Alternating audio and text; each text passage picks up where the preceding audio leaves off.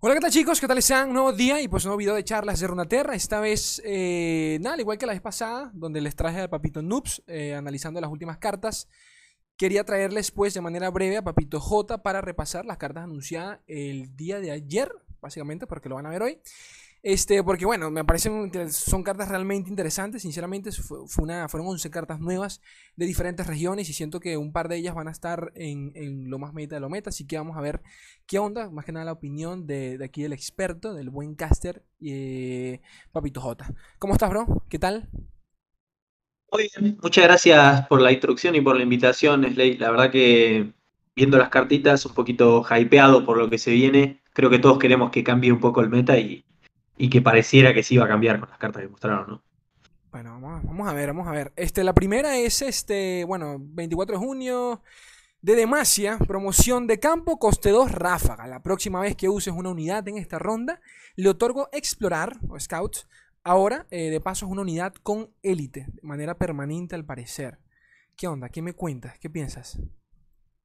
Eh, lo primero sería preguntarme a qué se refiere con usar, ¿no? Porque no dice ni jugar ni, ni sumonear. Como a, qué crees que, se refiere con la próxima vez que uses una unidad? ¿La próxima vez que bajes algo la próxima vez que ataques con algo? no lo he visto en inglés, pero tiene que ser play de jugar. O sea, tipo, sí, de la mano. Me imagino. Me imagino. Eh, bueno, se puede rápidamente comprobar eso también. Vamos a buscarla aquí rapidito. A ver, a ver. Las tengo por acá. Mobalytics. Mobalytics. Seguramente está en inglés. Sí, pero en, inglés es mejor porque uno sale de duda. En español siempre traducen eso medio raro. En inglés dice la próxima jugada eh, que jugás una unidad, ok. okay ah, listo, listo. La próxima vez que jugás una unidad esta ronda. Ahí está. O sea, la tenés que bajar de la mano. Y le da explorar, ahora es una unidad de elite. Lo de ahora es una unidad de elite, sería como muy específico a, la sinergia de elite que la verdad no me parece que es tan buena. Entonces, por ese lado no, no, no es que me parezca demasiado eso. Pero lo de dar a explorar es lo interesante, ¿no? Sí, porque... Y he estado tratando de pensar en unidades que no tengan explorar que sean muy buenas con explorar. Exacto. Creo que todo el mundo decía era Miss Fortune, por ejemplo, que es una de las que más abusa ese de la pasiva. O sea, vos decís turno 2 no jugás nada, eh, turno 3 haces promoción de, promoción de campo y bajas eh, mi Fortune y ataca dos veces. Sería.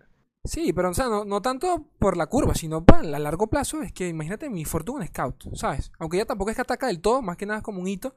Pero, por ejemplo, una Citria, un coste 6, que te bufee dos veces la mesa, una locura, ¿me entiendes?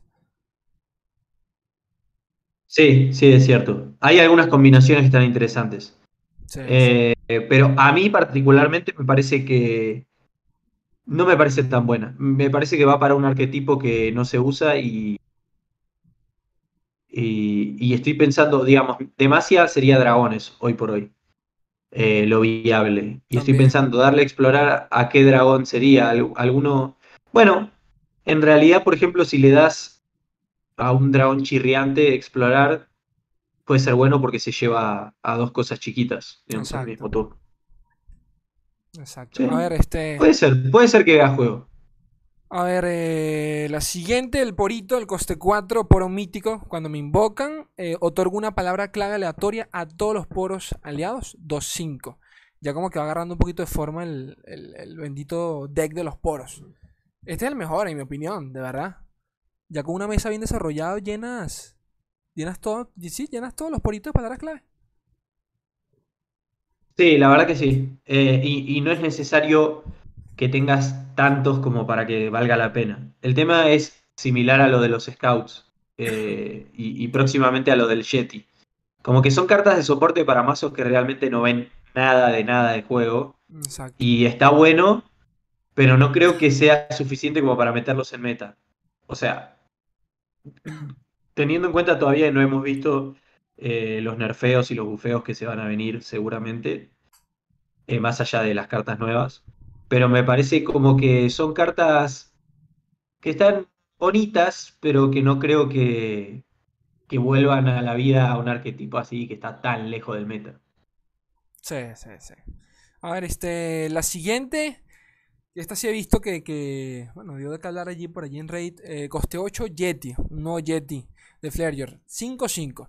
Al inicio de la ronda, si tienes, más si tienes dos o más Yetis, invócame desde la mano para crear una copia mía en tu mazo.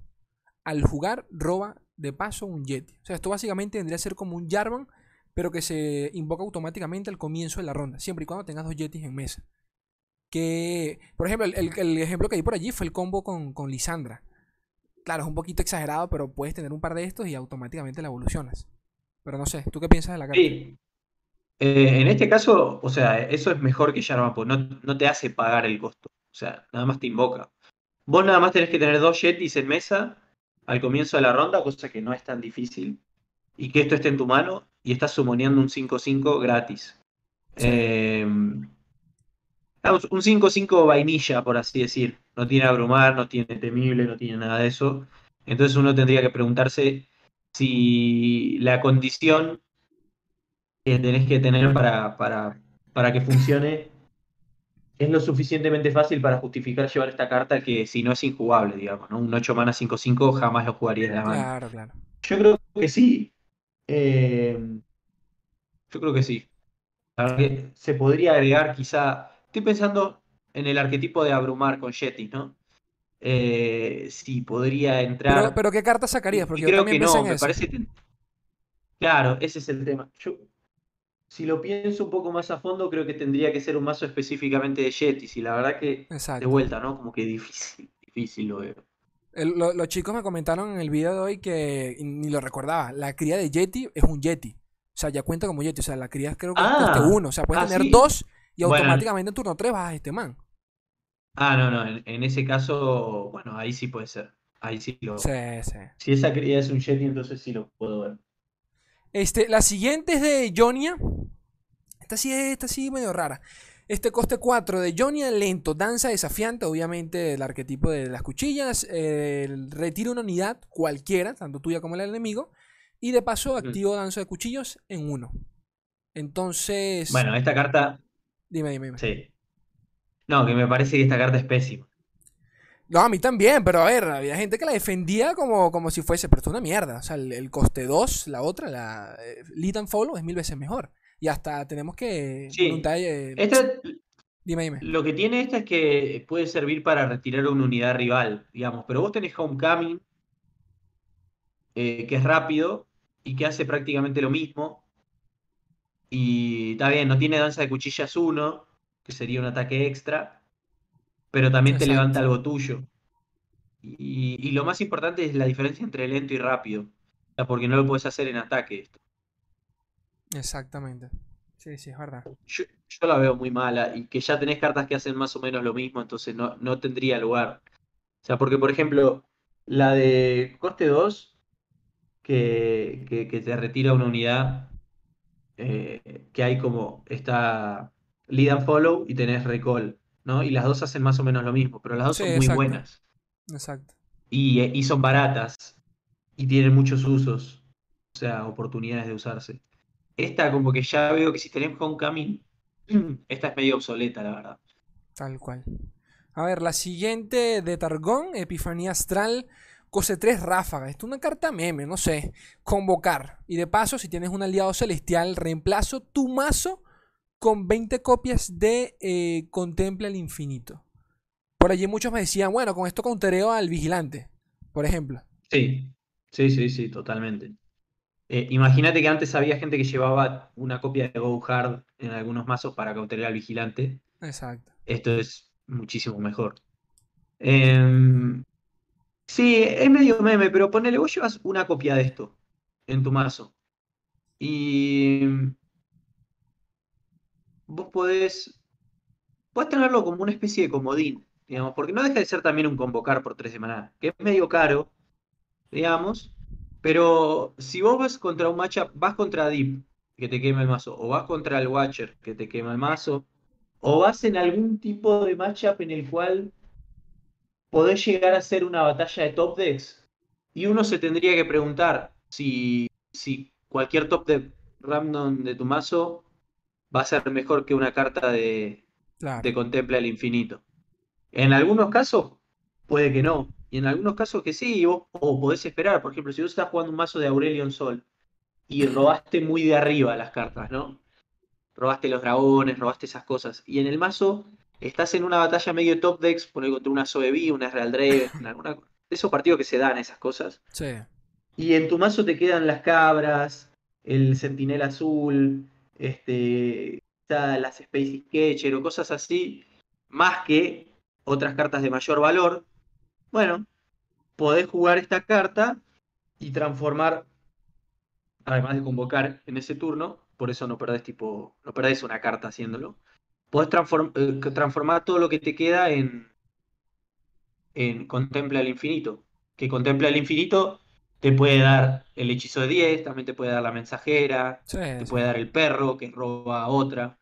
Eh, o sea, hay muchas opciones de gran valor ahí. Eh, así que a mí, particularmente, me parece muy interesante y me gusta mucho. Y me parece que parece más meme de lo que es. El tema es, si tenés una copia, o sea, este es el tema. Si vos llevas una copia, ni hablar de más de una, ¿no? Llevas una copia en un matchup en el cual no lo necesitas y es una carta completamente muerta. Claro. Todo el partido, si lo robas. Entonces, ese es el tema. Pero es un tech, es un tech bastante interesante. A ver, eh, la siguiente también de Targón, coste 1, con enfoque, cielos alineados. Bien bonita. Amanecer crea una carta aleatoria con anochecer en la mano. Pero si la activas con anochecer, crea una carta aleatoria con amanecer en la mano. Cuando la comenté, me había recordado directamente al deck de, por ejemplo, al Nightfall creo que le cae bien este tipo de, de ¿no? Para activar al anochecer, pero no sé. ¿Tú qué me dices? Bueno, es una carta que te ayuda, como vos decías, te ayuda a aplicar tanto amanecer como anochecer, ¿no? En algunos mazos anochecer te puede ayudar a apurar la evolución de Diana y amanecer la de Leona o, jugar esta carta antes te puede facilitar que bajar algo con anochecer más adelante. Em, entonces, como que es una carta muy flexible y es una mana generar una carta aleatoria. ¿Eso qué tan bueno es? Y bueno, no es demasiado bueno eso, la verdad. Pero. Pero en ese sentido, así como Epifanía Astral, está bueno que las cartas que generan al azar no sean muy buenas, porque si no se te transforma un poquito como, como en Hearthstone, en el cual los mazos se transforman en una batalla de 10 eh, cartas generadas al azar contra 10 cartas generadas al azar y vamos a ver quién tuvo más suerte. No, esto, eh, en estos casos tiene que ser algo muy puntual, muy situacional, que, digamos, se pueda high rolear o low rolear, pero que en líneas generales sea para, para situaciones muy, como decía, muy puntuales. Este, y que pueda tener otros usos. O sea, en el caso de Epifanía, que pueda ser como un tech contra el Watcher, en el caso de cielos alineados, que pueda ser una, habilidad para, para activar al amanecer o anochecer y esas cosas. Así que me, gusta la idea de la carta, no sé qué tan fuerte sea, pero me gusta. La siguiente es de Noxus, un nuevo seguidor épico. Atacán, Heraldo de la Ruina. Esto, es una, esto vendría a ser como la citria de Noxus. Arrollar. Sí. 5-12, pero eso es lo de menos. Lo importante es lo que hace. Al atacar, multiplico mi poder según el poder total de todos los aliados. O sea, es la suma básicamente. Si tienes dos bichos con 5 de daño, vas a hacer esto un 15-12 con abrumar, pero en turno 10. Por allí me comentaban, bueno, pero con la matrona lo bajo antes. No sé. ¿Cómo según el poder? O sea, según el poder total. ¿Sabes que cuando la leí no la entendí del todo lo que quiere decir eso? En, inglés dice ah, increase. Aumento mi poder en base a lo que al resto. Ok, ok, ok. Ah, bueno, esta, la traducción que le hicieron es muy confusa, porque multiplico no es incremento. Me pasó lo mismo. o sumo el poder de todos mis aliados, podría ser.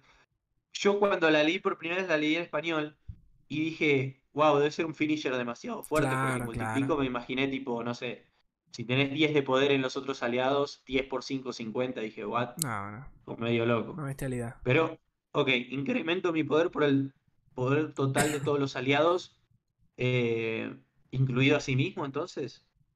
Tampoco me queda claro. O sea, si vos tenés otra unidad 5-5, ¿incrementa por 5 o por 10 el ataque de la carta? No, me imagino que es por 5.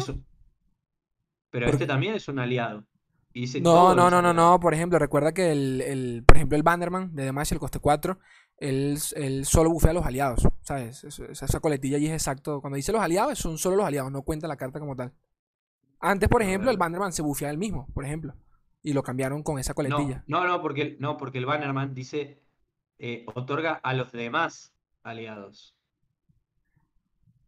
Sí entiendo, pero bueno, quiero creer que es lo mismo, ¿no? Quiero creer, no lo sé, pues quiero creer. Bueno, por eso, por eso a mí me sorprende porque no dice a los demás, de los demás aliados como muchas cartas, sino que dice Bueno, sí tienes, sí tienes razón, sí tienes razón. Tienes razón. ahí. entonces habría que verla en acción, la verdad, pero, pero me parece eh, que no queda del todo claro y, y habrá que ver. Igual es muy fuerte. Si se suma a sí mismo, básicamente estamos hablando de que es mínimamente un 10-12 Exacto. eh, con arrollar por 10 de maná. ¿Qué tan bueno es eso? No demasiado bueno, ¿no? Eh, pero si ya le vas sumando el ataque de otras cosas, tenés en, en general a esto lo tendrías que comparar contra quizá eh, contra los celestiales, ¿no? Como finishers del juego. ok. Eh, un celestial en general tiene 9-10 de ataque, difícil de frenar, muchas veces no tiene arrollar, eh, pero puede tener elusivo. Este seguramente que tiene 10 y, y lo más probable es que tenga mucho más, 15-20 con arrollar, y creo que sí vale la pena, la verdad. Eh, es muy débil a silencio, la verdad. Pero que, Sí. poner la lupa del silencio en todas las cartas nuevas que van saliendo es como muy injusto. Eh, Pero lo meterías en, lo meterías en un deck. O sea, siendo, en siendo deck, Noxus ¿no? tan rápida. Hay un deck de Noxus con arrollar, ¿no? Con Yurima. O sea, la versión más agresiva del, Sí, sí, del abrumar. sí. El Asirburn creo que se llama. No, el Asirburn es, es, es agro. Yo me refiero a, a algo más parecido al de Freylord con Yurima, pero que, Ah, que ya, ya te entiendo, ya te abruma- entiendo. Sí, Que abruma con Noxus. ya entiendo, sí, sí. Eh, Bueno, pero, pero al final es como que- meta dependiente, ¿no? Si el meta le permite funcionar, si no. no sé, porque yo pienso que esta carta está, e- es lo suficientemente buena como para generar un nuevo arquetipo. O sea, que no lo veamos en, en un mazo que haya existente, sino que cre- se cree algo nuevo por esta carta. Es posible, la veo así de fuerte. Entiendo, no, es que sí es fuerte. A ver, la siguiente, la siguiente, ¿ibas a decir algo? No, iba a decir, o sea, algún mazo que haga tiempo y genere algún tipo de mesa. Ok, O sea, por ejemplo, ¿no? Cosas difíciles de remover. Vos vas con islas y mm, una especie con Harrowing, por ejemplo, y llevas eh, los inmortales, ¿no? Que van muriendo y eso. Lo va- no los van a sacar del tablero. Cuando cae esto y ataca, y de mínima tenés dos o tres de esos, o tenés dos, y ya tenés un 15 con arrollar, y con Harrowing, imagínate. Sale todo lo demás, salen seis Mm. otras cosas, y sale este, y cuando ataca se suma el poder de seis cosas más, incluido quizá otro atacán. O sea que Sí, sí, podría ser dos, dos arrollar con 30 de ataque fácilmente. O sea, veo a Atacán con un mazo de Harrowing nuevo, que no existe hasta el momento. Sí, sí entiendo, sí te entiendo. No, ya Noxus tiene también bastante control, entre comillas. Pero bueno, eh, la siguiente también es de Noxus, hechizo de ráfaga, cuchilla espinosa, coste 4. Doy más 5 a un aliado en esta ronda. Pienso en reputación, pero tú, ¿tú qué me dices?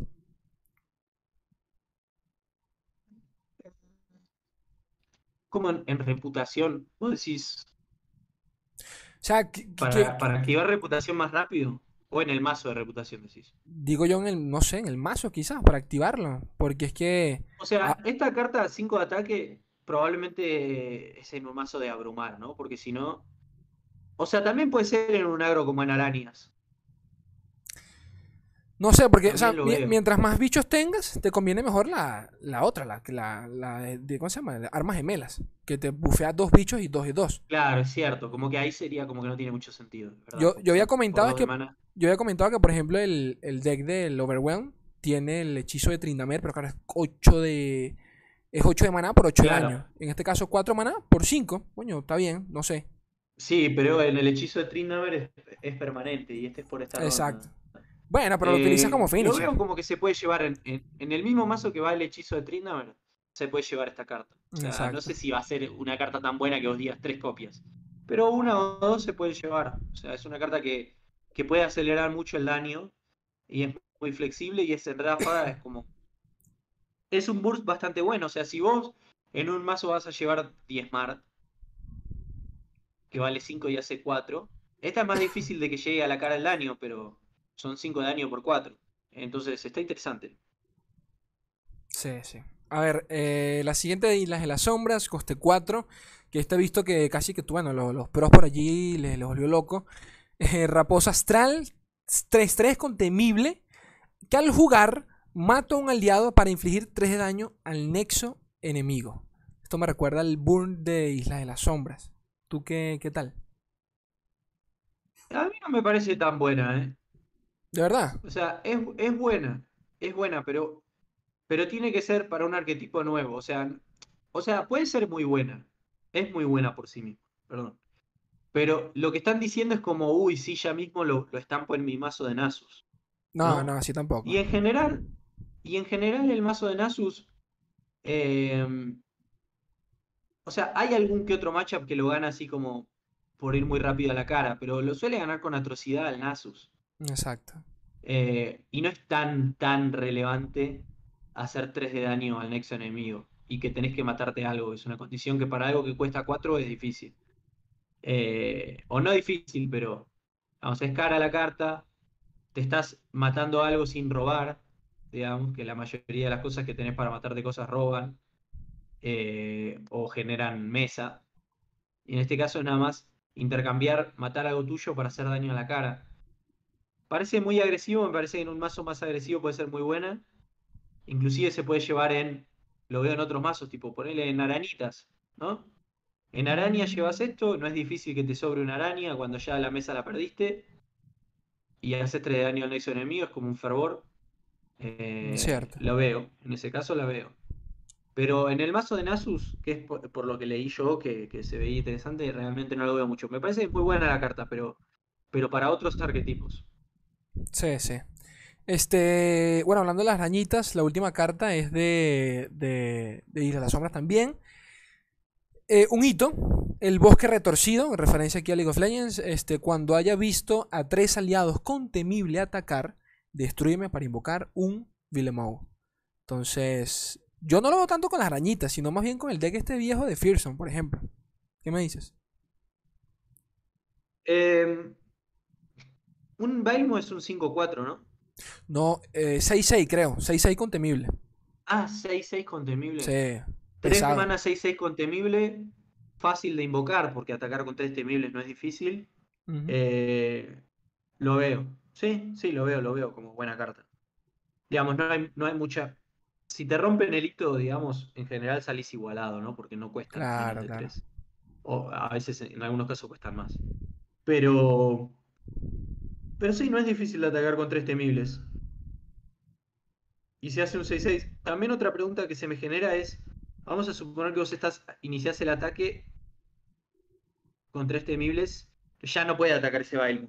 Solo No, no puede. No en puede. esa ronda. Básicamente es qué tanto querés gastar 3 de mana en early para tener un 6-6 más adelante, en un par de turnos. Y es como, por ejemplo, eh, el ejemplo más extremo de esto. Una mana 8-8 con abrumar, ¿no? El hito de Freylord. Ok, Si no es, si no es por Turbo Trals, no lo juega nadie esa carta. Freylord. exacto. Y no deja de ser un 1 mana por un 8-8. El tema es que cae muchísimo después. Entonces es perder mucho tiempo en early, o no mucho, porque es 1 de mana, para algo que se supone, por más bueno que sea, va a venir mucho después. En este caso, llega más rápido, pero también es más caro. Entonces no estoy seguro de qué tan bueno sea, la verdad. O sea, a mí me parece sí. tres- si yo digo así, 3 manas, 6-6, bueno, sí, dale. Pero, no- pero no es un 3 manas 6-6. Claro, Es claro. 3 mana en early o 3 mana en algún punto. Quizá en algún momento vos ya tenés, qué sé yo, vos ya tenés 3 temibles en mesa en un turno más adelante y podés bajar esto y el mismo turno atacar con 3 temibles y ya lo convocás. Eh, no ataca esa ronda, pero ya lo convocaste por 3 de maná. Pero para ese caso, digamos, se supone que para esa altura ya te sobra un poco el maná. Entonces, no sé, no me ahora que lo pienso no me parece tan buena. Sí, sí, Me, lo me autodesconvencí.